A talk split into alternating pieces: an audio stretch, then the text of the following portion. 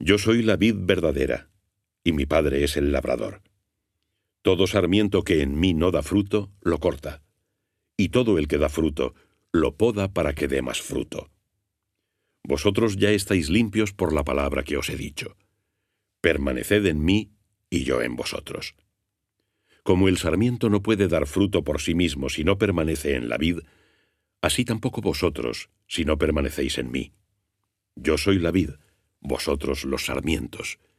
El que permanece en mí y yo en él, ese da mucho fruto, porque sin mí no podéis hacer nada.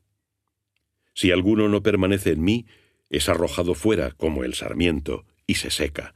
Luego lo recogen, lo echan al fuego y arde. Si permanecéis en mí y mis palabras permanecen en vosotros, pedid lo que queráis y se os concederá.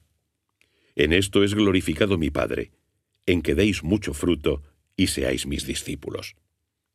Como el Padre me amó, así os he amado yo.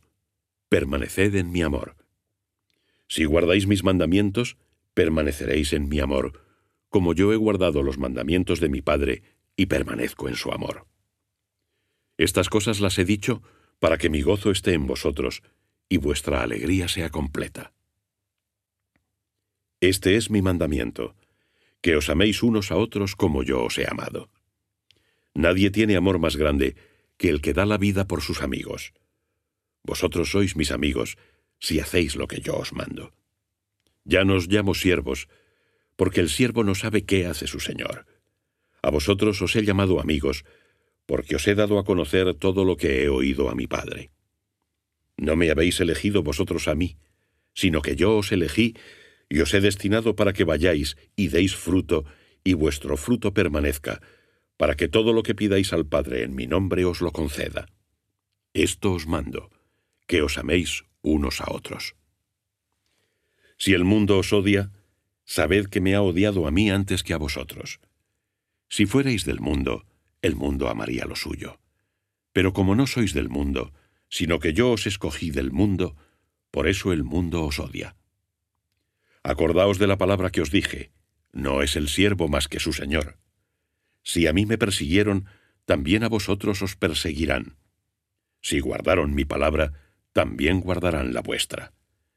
Pero todas estas cosas harán con vosotros a causa de mi nombre, porque no conocen al que me ha enviado. Si no hubiera venido, ni les hubiera hablado, no tendrían pecado. Pero ahora no tienen excusa de su pecado. Quien me odia, odia también a mi Padre. Si no hubiera hecho entre ellos las obras que ningún otro hizo, no tendrían pecado. Ahora, sin embargo, las han visto y me han odiado a mí y también a mi Padre. Pero debía cumplirse la palabra escrita en su ley. Me odiaron sin motivo. Cuando venga el Paráclito que yo os enviaré del Padre, el Espíritu de la verdad que procede del Padre, Él dará testimonio de mí.